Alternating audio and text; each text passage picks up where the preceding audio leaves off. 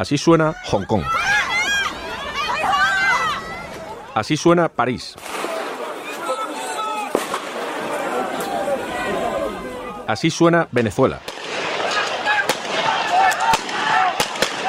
Así suena Bogotá. Así suena Quito. Así suena Santiago de Chile. Así suena Barcelona. Así suena Beirut. Así suena Bagdad. Así suena Bombay. Así suena el mundo en 2019, el año de las protestas. Hola, soy Kino Petit y esto es Extra, el podcast del País Semanal. Hoy vamos a hablar de los últimos 12 meses en la vida del mundo. En la revista dominical del diario El País hemos preparado un número especial dedicado a las imágenes del año que termina. Un año marcado por las movilizaciones de diversos colores y causas que han tomado las calles del planeta, desde Hong Kong hasta Santiago de Chile, Beirut, París, Barcelona o Bogotá. El estallido de la ira ha visibilizado en diversas latitudes el descontento, la desigualdad y la polarización política una globalización del malestar convertida en rebelión. Así sonaba la redacción del País Semanal hace solo unos días mientras terminábamos de confeccionar este último número del año. Y la verdad es que la secuencia ahora queda muy bien. Esta este foto de la página de la frontera en México, que ha sido una de las imágenes del año indiscutibles. Seguida por esta. ¿Y esta es, son los presos? ¿Dónde? ¿Dónde los es esto? Los supuestos en Siria. En Siria. Los supuestos miembros del ISIS. Eso está Sí.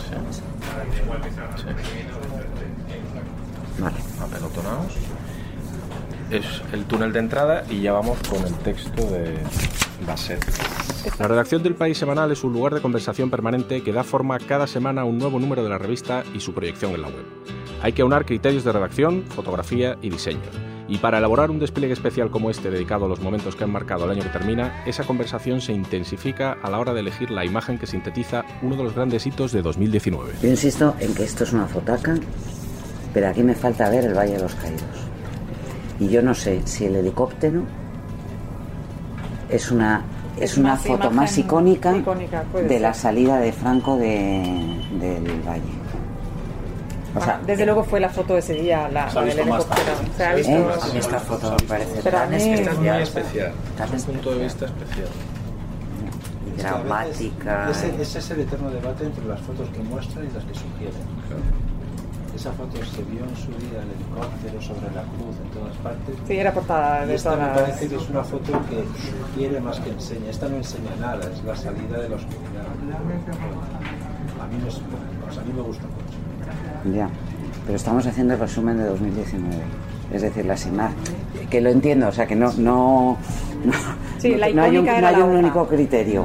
No, no, Pero, no, pero la, la. Si yo, yo tengo que ver la, la cruz del Valle de los Caídos para entender esto. Para entender esto.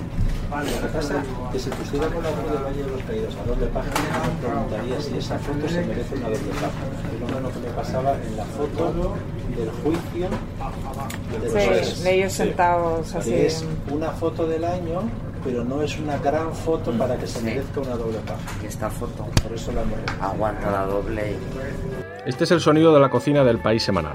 Gorka Lejarcegui es el editor gráfico de la revista dominical del diario El País. Hola Gorka, ¿cómo estás? Hola, buenos días. ¿Cuántas fotos barajaste hasta llegar a la conclusión de que había que apostar por la imagen que vamos a publicar sobre la salida de Franco del Valle de los Caídos? Pues barajé todas las imágenes que llegaron a través de la agencia F ese día. La cobertura de, la salida del féretro de Franco del Valle de los Caídos fue una cobertura en pool realizada por la agencia F y las fotografías de la agencia F se distribuyeron a través de todas las demás agencias, con lo cual son como unas 50 o 60 imágenes, son, son menos de un centenar de imágenes que las vi muchas veces. Recordaba muy bien la imagen que se había publicado el, día de la, de la exhumación de los restos de Franco, que era la imagen del helicóptero sobrevolando el Valle de los Caídos. Sin embargo, miré las imágenes muchas veces porque quería eh, buscar algo más. Tenía que haber algo más. Eh, la imagen del helicóptero sobrevolando el Valle de los Caídos simbolizaba muy bien eh, que el féretro de Franco había abandonado el Valle de los Caídos, pero mm, seguí mirando hasta que di con una imagen que es una imagen eh, visualmente llamativa, porque la mitad de la imagen es negra y, el, y, el, y, y en la otra parte se ve solamente la mitad del féretro de Franco. Entonces, esa imagen me contaba muy bien la salida de, de, la cueva, la salida de que los restos de Franco salían de esa cueva, eh, la salida de la oscuridad y que finalmente eh, se marcaba el final de una época. Eh, al final lo que hemos intentado es contar lo que ha pasado en 12 meses de la vida del mundo. Estamos seguros que este, este, este, ahí, ¿no? La posición, dices. Perdona. Es que va bien después de este primer plano, ¿eh? Es eh, cerca y lejos. Palestina. Sí. Es que te viene bien alejarte después de ese flash, ¿eh? La secuencia está bastante bien. ¿eh? Si ves el túnel ahí Sí. de lo que viene. Hay mucha gente, ¿eh? o sea, son Sí. fotos muy Sí. abigarradas. eh, que yo creo que está bien. Y esta de Haití es un, es un acierto. En Internacional, que es el primer bloque de este despliegue especial que hacemos en el País Semana este domingo, ha sido el año del clamor en las calles a través de movilizaciones masivas contra la desigualdad y la corrupción, mientras que dichas protestas han contrastado con el auge de políticos populistas. Uno de los protagonistas indiscutibles, Gorka, acompañando al texto de Monserrat Domínguez que presenta este despliegue especial, es Boris Johnson, eh, el primer ministro de Reino Unido que ha revalidado su apuesta por el Brexit en las urnas. Y tú apostaste por la imagen de su cabecita rubia despeinada que tenías muy clara casi desde el inicio.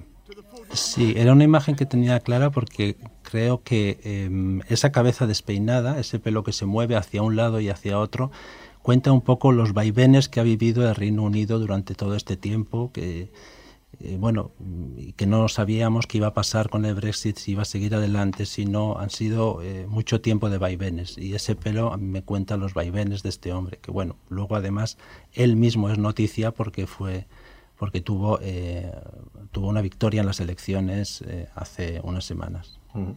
Justo después estábamos oyendo del, del sonido de la redacción, veíamos la imagen de apertura del bloque internacional con una foto de impacto en Haití. Es el llanto de desesperación de una niña por la muerte de su padre, fallecido durante las protestas contra el gobierno en Puerto Príncipe, que reclamaban la dimisión del presidente. También era una imagen por la que has querido apostar casi desde el principio de esta Mm, historia. Sí, es- era, era una imagen por la que quería apostar porque en esto de la selección de fotos ocurren muchas cosas. Hay imágenes que en el, en el momento en que las ves te golpean, te llegan al alma y dices, "Uf, qué fuerte esto que está pasando delante de mí. Em, paradójicamente ocurre que este año ha sido un año de grandes revueltas, de, de mucha movilización. Pero si uno hace una búsqueda en redes sociales o hace una búsqueda en los medios de comunicación, eh, aparece Chile, aparece Hong Kong, aparece Bolivia, aparece Francia. Haití no aparece, pero Haití es como el país que está en revolución permanente. Haití lleva un año en revolución. En Haití siguen ocurriendo cosas y eh, hay una gran movilización social eh, y cuando todavía no se, no se ha recuperado de aquel terremoto del año 2010, hace 10 años. Pero insisto, eh, una de las razones fue, o la principal razón fue que esa foto, al verla, era una foto que, que realmente golpeaba eh, a quien la miraba. Absolutamente. Y entre otras imágenes destacadas también eh, están las de las protestas en Santiago de Chile, acompañando el arranque del análisis de Luis Bassets. Eh, aparece Gino, el manifestante trajeado, un jubilado que cada día se viste con traje y corbata para protestar en las calles de Santiago de Chile. Su imagen se ha convertido en un símbolo viral y para ti es también muy importante. Sí, esa me parece una imagen eh, realmente llamativa, una imagen diferente de lo que puede ocurrir en una manifestación. Gino llevaba tiempo yendo a las manifestaciones y nadie supo de él hasta que apareció que apareció fotografiado por Goran Tomasevic de la agencia de la agencia Reuters y se convirtió viral porque era llamativo, era tan nadie entendía qué pintaba ese personaje en la manifestación, así trajeado, pero él eh, se vestía así cada día para, para, ir a, para ir a manifestarse. Es una foto diferente, mm, en fin, a veces eh, a veces tenemos que dejarnos llevar también por las imágenes diferentes y esa foto de Goran Tomasevic es, es un modo distinto de contar esa revuelta en Chile. En el bloque dedicado a España, eh, permanecemos atrapados en el bucle con el rompecabezas pluripartidista y el desafío independentista de Cataluña. Y la primera imagen que encontramos en este apartado del despliegue especial de este domingo es la de un manifestante que lanza una piedra contra los antidisturbios durante los eh, altercados de Barcelona tras la sentencia del proceso.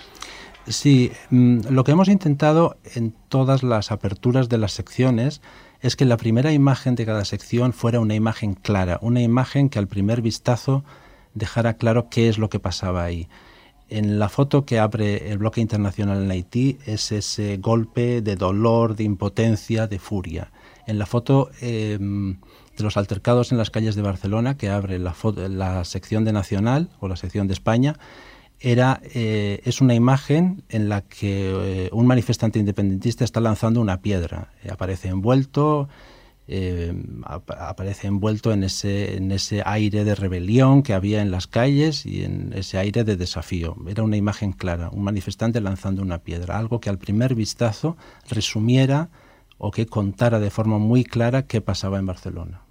Y acompañando ya el arranque del análisis de José Manuel Romero sobre la actualidad en España, una escena de Pedro Sánchez muy enigmática. Sí, es una escena de Pedro Sánchez muy, muy, muy enigmática, un Pedro Sánchez que aparece fotografiado detrás de, la, detrás de la puerta del Palacio de la Moncloa.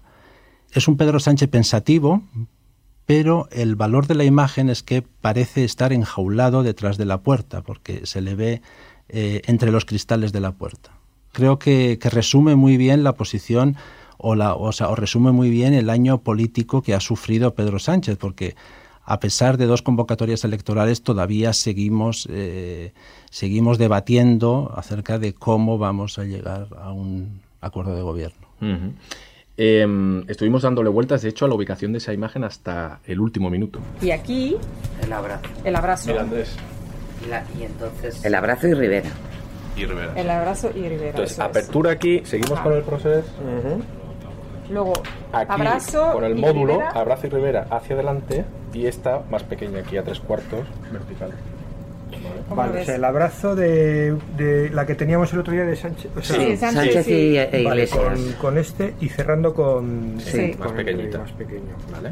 No, podría ir ahí aquí. debajo. Y que tenga texto, texto también porque va enfrentado a público. Sí.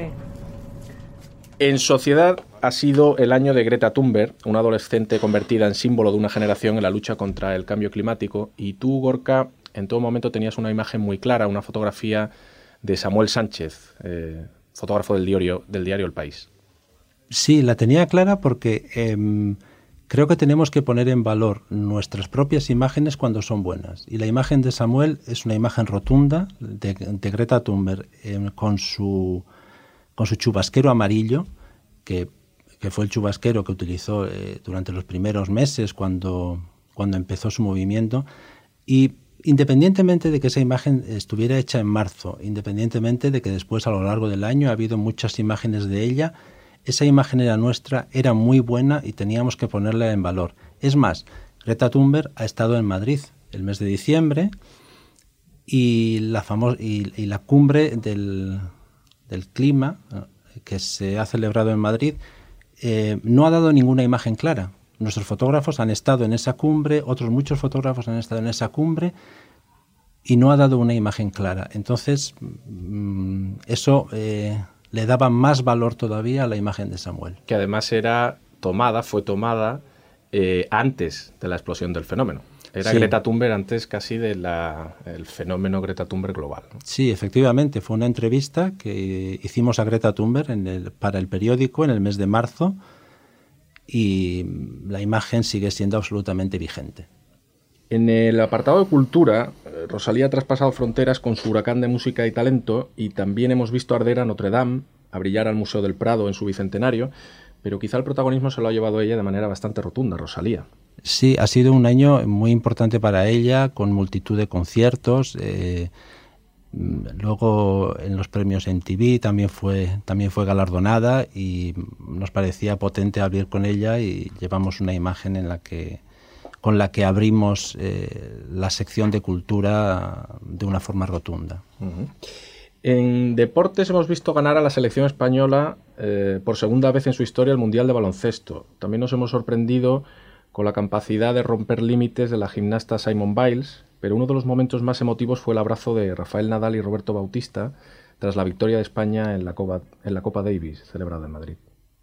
Sí, es una imagen que sin duda eh, eh, sin duda resume muy bien eh, ese triunfo en la Copa Davis y además es una imagen doblemente justificada porque Rafael Nadal también fue, fue, protagonista ese año, o sea, este año 2019 al proclamarse campeón del trofeo Roland Garros. Entonces era un, era un personaje indiscutible, pero esta imagen que se produjo al final de la Copa Davis en Madrid eh, realmente era un momento muy, muy, eh, muy emotivo y muy importante. Además con ese abrazo después del fallecimiento del padre de, Roberto Bautista, sí, efectivamente. Y, cómo Nadal fue directamente hacia él a, bueno, era el reconocimiento también al valor que tuvo de jugar también a favor del equipo español y, conseguir un punto importantísimo para, para la victoria final.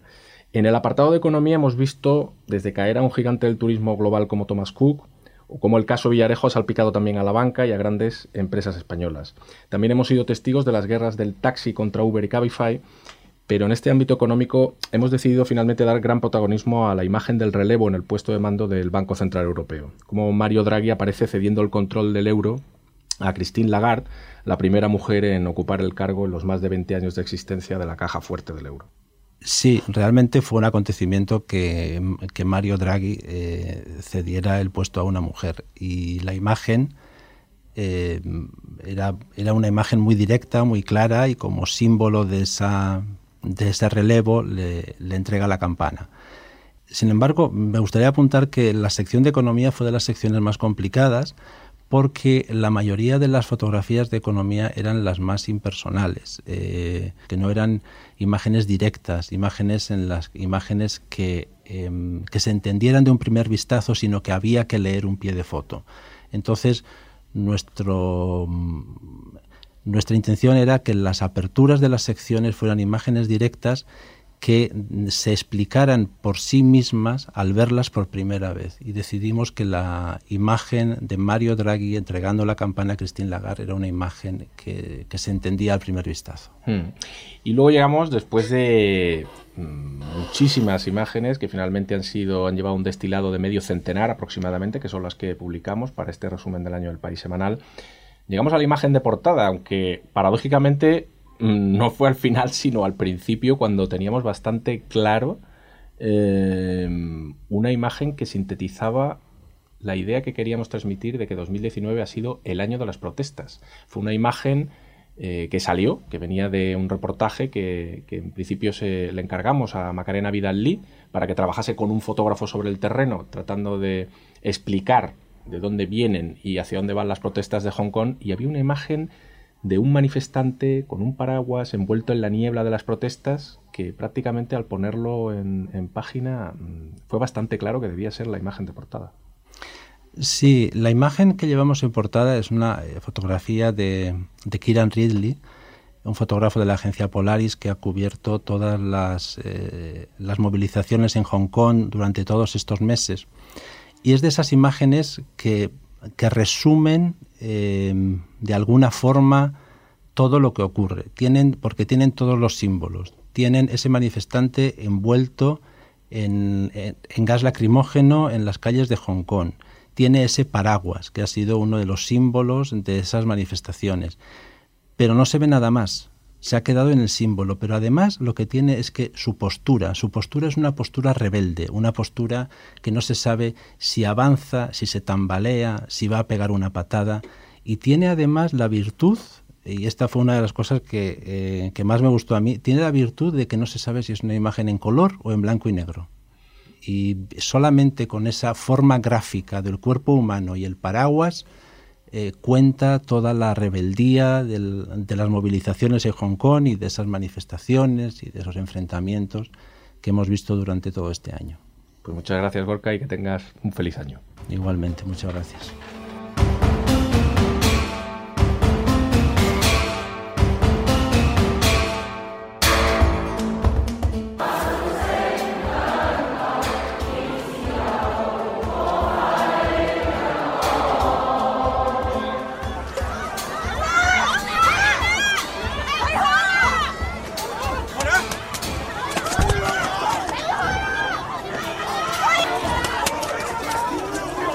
Todo empezó hace ahora cinco años. La revolución de los paraguas estalló para reclamar reformas democráticas en esta región administrativa especial de la República Popular China. Y en junio de este año que termina, las protestas se tornaron más agresivas. Estalló la violencia y los enfrentamientos entre manifestantes y antidisturbios. Una rebelión que inspiró a otras protestas a lo largo y ancho del planeta.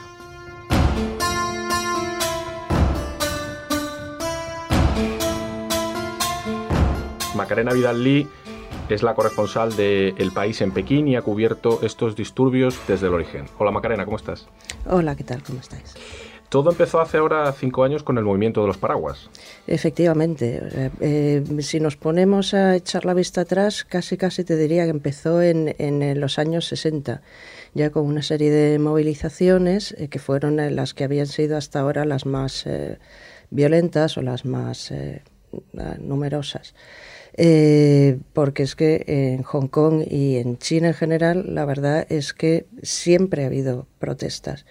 Eh, por el motivo que sea, porque no hay otra alternativa, no hay, no hay otra vía para canalizar el descontento, pero siempre lo hay. En China lo que pasa es que no nos enteramos porque, bueno, pues eh, el, el, el, aparato no lo, no lo permite, la censura no lo permite y enseguida se reprimen. Pero en Hong Kong, como no hay ese sistema, pues sí nos enteramos. Y tú estabas allí cuando empezó el movimiento de los paraguas y comenzaste a cubrir aquello.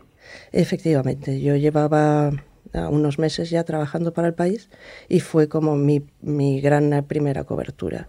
Eh, entonces eh, aquello empezó como un movimiento para pedir eh, más democracia, para pedir sufragio universal eh, y bueno, duró tres meses, eh, me fue completamente pacífico, salvo algún episodio mm, puntual, eh, y no llegó a nada.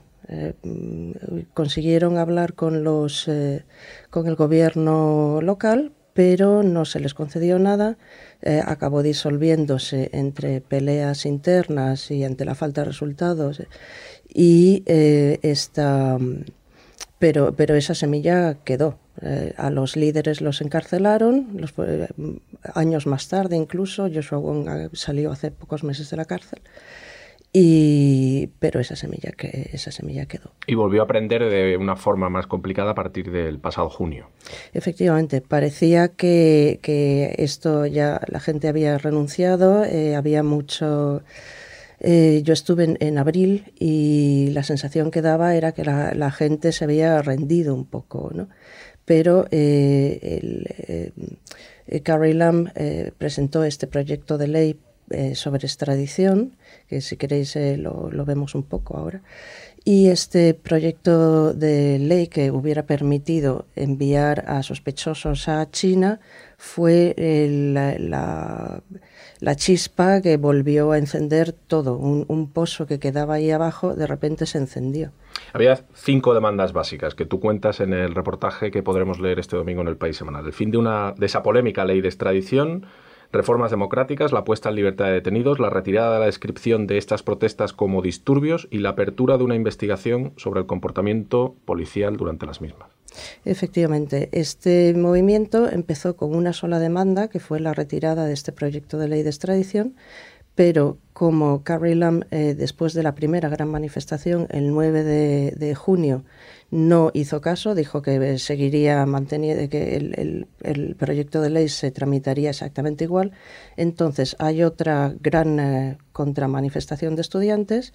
Allí ya se producen los primeros episodios de enfrentamientos contra la policía, hay detenidos y entonces surgen las cinco demandas que es, eh, como bien has dicho, que eh, se, libere a los detenidos, que se, que se retire la denominación de mm, disturbios a las protestas, eh, la retirada del proyecto de ley, la apertura de una, de una investigación sobre el comportamiento policial, que es quizá la más básica y la, la más, eh, la más vital para, para, los manifestantes y eh, inicialmente lo que es, eh, pedían la dimisión de Carrie Lam, que eso se ha convertido ahora en, en la reclamación de sufragio universal, volviendo otra vez al, al, movimiento de los paraguas.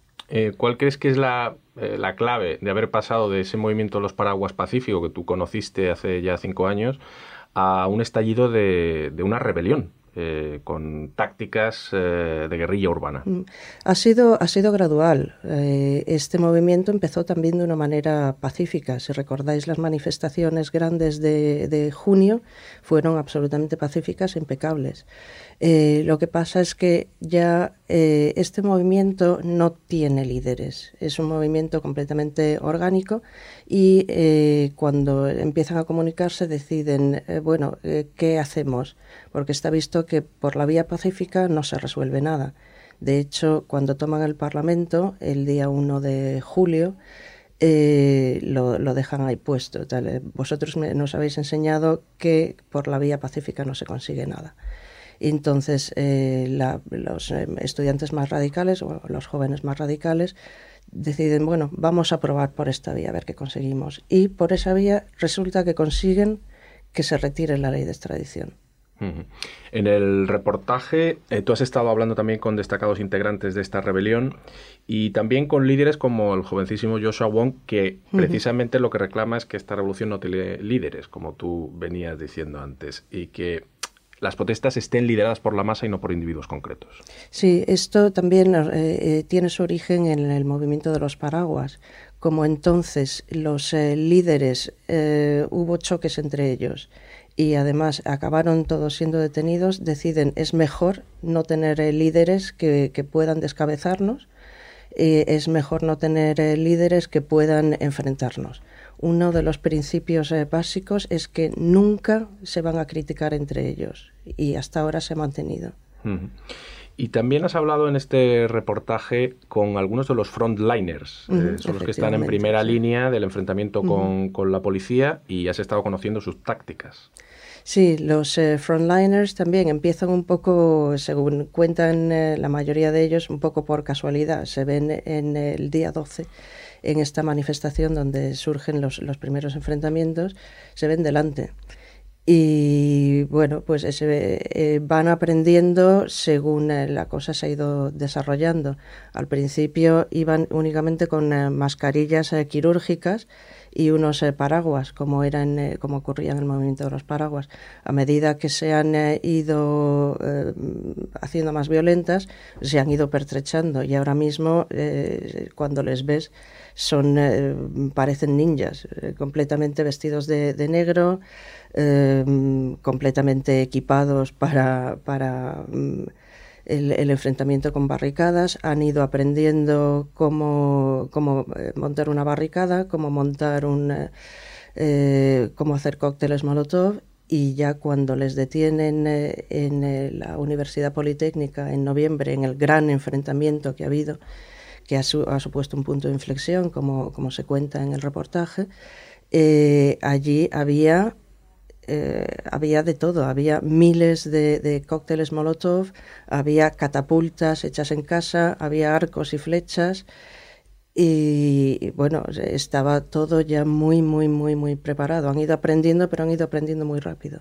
Eh, son tácticas parecidas a las que hemos visto en otros puntos del planeta con la explosión, el estallido de protestas sociales en, diversos puntos. ¿Tú crees que comparten esa información? Porque las tácticas son muy parecidas. Sí, eh, entre, entre lo que ocurre en Cataluña y lo que está ocurriendo en Hong Kong, desde luego, eh, hay comunicación, eso, eso es sabido y, han imitado, no, es que tenga eh, ningún movimiento tenga mucho que ver eh, los unos con los otros, pero sí que las tácticas han sido parecidas.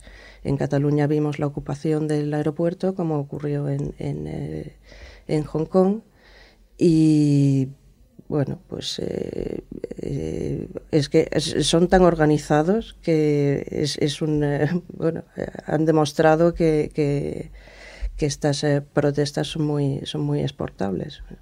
Los que están en primera línea, los frontliners, ¿hasta dónde te decían que están dispuestos a llegar? Hay de todo. Eh, hay frontliners muy radicales eh, con los que yo he hablado y que han llegado a insinuar que estarían dispuestos a, a la violencia extrema. Em, pero también hay frontliners que mm, simplemente están a favor de, bueno, de burlarse un poco de la policía y de retirarse. ya te digo, es un movimiento muy amplio donde caben todo tipo de, ideologías y de posturas y van probando, van probando una cosa eh, y un poco casi te diría hasta por turnos. Ahora mismo estamos en el turno un poco más pacífico y vamos a ver a dónde llega. Mm. ¿Qué ha cambiado tras las elecciones municipales de noviembre en Hong Kong? Eh, las, eh, las, elecciones municipales y el asalto a la Universidad Politécnica eh, ocurrieron en una semana y las dos cosas han contribuido, por un lado, a, han, contribuido, digamos, a una, a una especie de paz social de momento. ¿Por qué? Porque en la Universidad Politécnica, cuando la policía los rodea, eh, detiene a muchísimos de los, eh, eh, más radicales sobre todo y bueno pues entonces ellos se ven obligados a repensar qué van a hacer y al mismo tiempo las, elecciones municipales dan un triunfo espectacular a la, a la oposición con lo cual ahora digamos que se abre un espacio para la reflexión y para ver si la, a través de la política se puede resolver algo. ¿Crees que eh, será posible? Vamos a ver, nadie se lo cree, espera que pueda tener eh, muchos resultados, entre otras cosas porque los concejales eh, municipales no tienen mucho poder, pero sí van a recibir más fondos y sobre todo puede servir de plataforma para las elecciones que sí van a ser clave, que van a ser las elecciones de septiembre, las elecciones legislativas, donde por primera vez, si, eh, si se organizan, como nos eh, contaba también Joshua Wong, eh, es posible que puedan lograr la oposición por primera vez mayoría. ¿Y en ese caso crees que las protestas cesarían? No sé si cesarían, pero posiblemente se transformarían en otra cosa. Pues estaremos pendientes de cómo nos lo cuentas desde eh, el país y te agradezco muchísimo que hayas estado aquí con nosotros. Te leemos este domingo en tu reportaje en El País Semanal. Muchas gracias, Macarena. Muchas gracias a vosotros.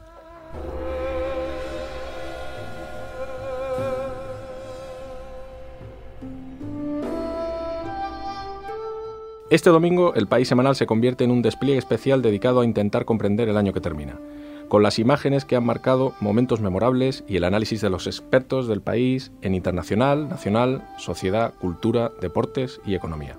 Lo encontrarás en tu kiosco y por supuesto también en la web.